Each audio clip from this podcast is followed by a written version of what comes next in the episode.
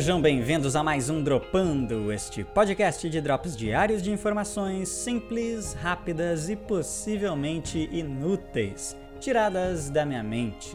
Aqui quem fala é o Lucas Comics. Muito obrigado pela sua presença mais um programa. E hoje é quinta-feira, dia de cinema no Dropando, como vocês já bem sabem, e também Talvez já saibam que desde a semana passada eu comecei a lista de top 10 filmes favoritos, os filmes da minha vida. No primeiro programa desta lista, na quinta-feira passada, eu falei sobre o décimo lugar, o filme Vingadores Guerra Infinita. Caso não tenham ouvido, retornem lá no episódio 96, onde eu falo sobre esse filme, as minhas opiniões positivas a respeito dele, porque afinal é uma lista sobre filmes que eu gosto muito, não tem por que eu ficar falando sobre os muitos defeitos que eles possam ter também. Lá naquele programa eu também comentei que eu não vou soltar a lista completa previamente. Vocês vão ficar sabendo cada filme favorito e as suas respectivas posições a cada lançamento de programa, todas as quintas-feiras.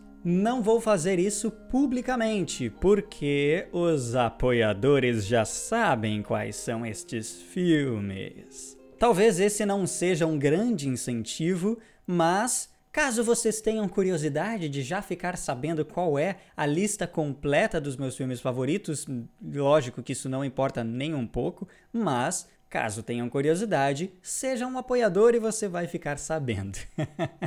Hoje, então, dia 1 do 4 de 2021, eu retorno aqui no dia especial para falar sobre cinema com a nona posição da lista de 10 filmes da minha vida. Hoje, na nona posição, está Clube da Luta.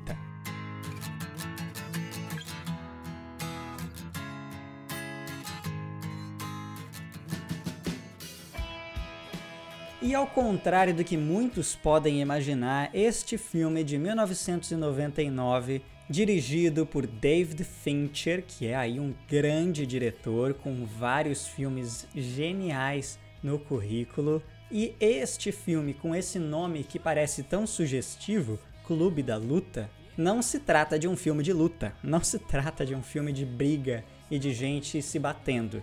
Embora essas cenas até aconteçam dentro do filme, mas ele é muito mais profundo do que isso e tem pelo menos aí umas duas ou três camadas de argumento em seu roteiro. É um filme muito profundo, intrincado e complexo. E toda essa história que ele vai te narrando vai te deixando várias pistas de um quebra-cabeça que só se completa nas últimas cenas, onde você descobre uma coisa muito grandiosa que está acontecendo por baixo de todo aquele clube da luta que parece tão besta logo no início, mas quando você vai compreendendo as peças se montando, ele vai ganhando forma e tudo aquilo ali fica muito complexo, é muito interessante. Esse é certamente um daqueles grandes clássicos que já nasceu clássico, já nasceu cult e não fez sucesso logo no lançamento. Ele pode ter até sido bem recebido pela crítica,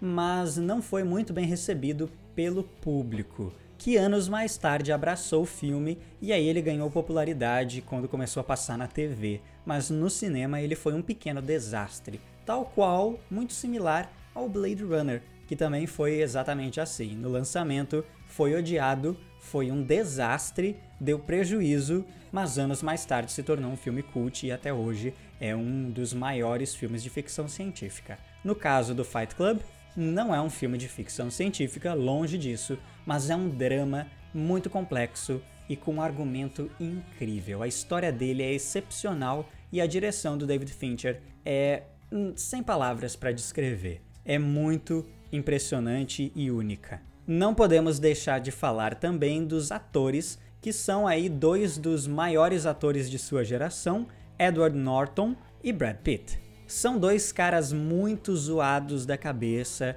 com problemas sérios, eles claramente não são pessoas normais, o que é muito interessante e traz muita profundidade para os personagens. Mas os atores que compram esses personagens, vestem a camisa, ou tiram a camisa, como no caso do Brad Pitt nesse filme, que passa a maior parte do filme sem camisa. Dica aí para quem gosta, é um filme de um cara bonitão sem camisa boa parte do tempo. E ele estava assim, no seu auge, lá em 1999. Eu até iria dizer que isso pouco importa, mas com certeza isso importa bastante para alguns.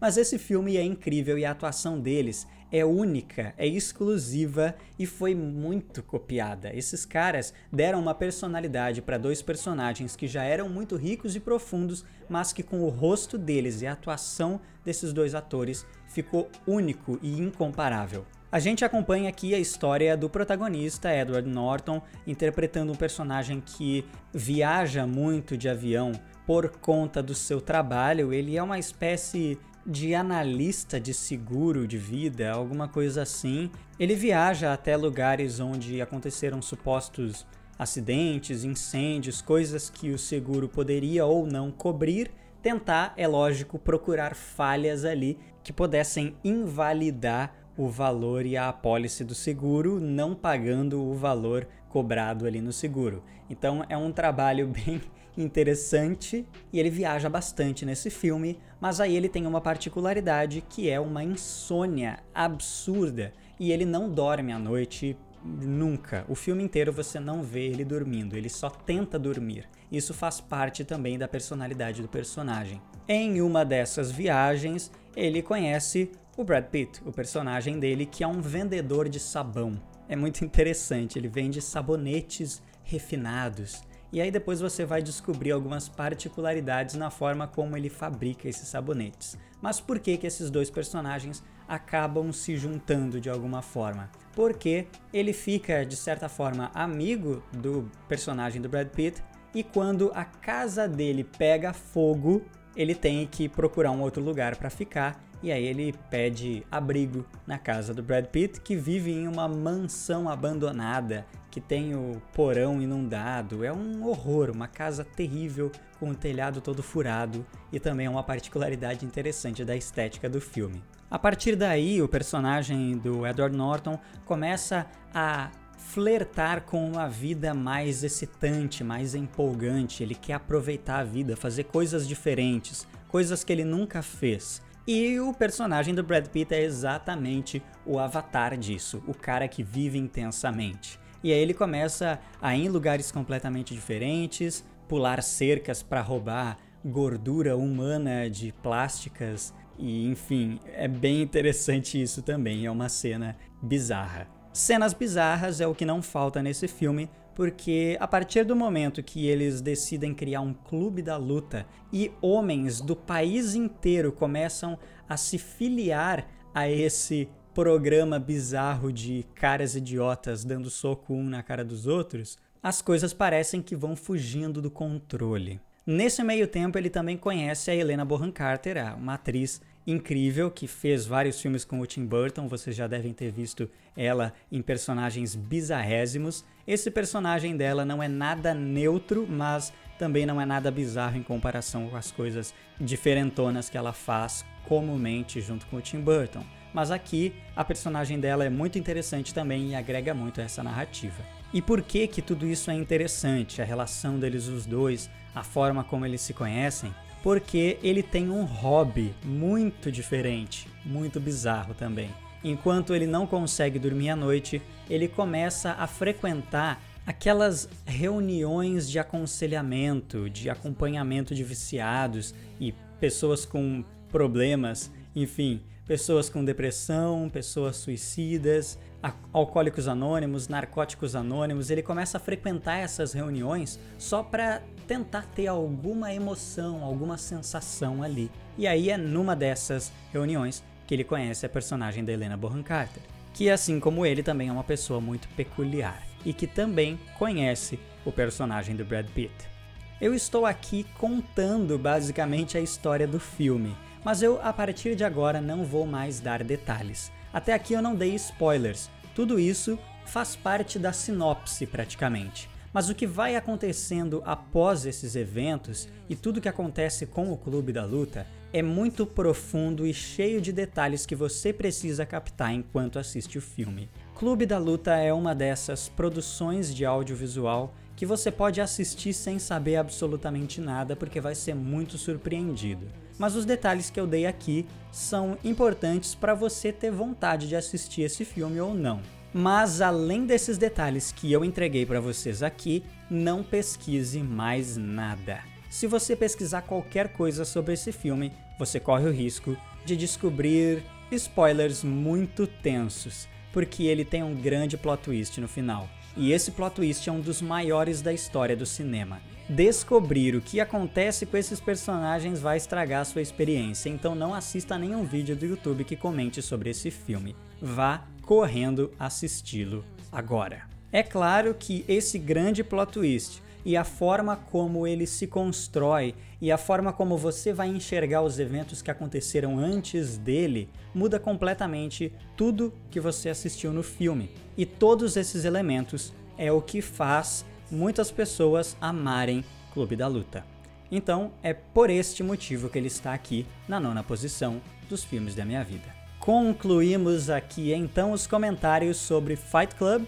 Eu agradeço muito a atenção de vocês, espero que assistam ou tenham já assistido a este filme e façam comentários. O que, que eu falei de errado, qual a besteira que eu comentei sobre ele, ou o que, que vocês concordam comigo. Mais tarde eu vou deixar um post lá no Instagram com a capa deste episódio. Vocês podem deixar os comentários ou também podem mandar mensagens para mim, seja no Twitter ou no próprio Instagram do Dropbox. Muito obrigado pela presença de todos e seus ouvidos atentos até aqui e até amanhã.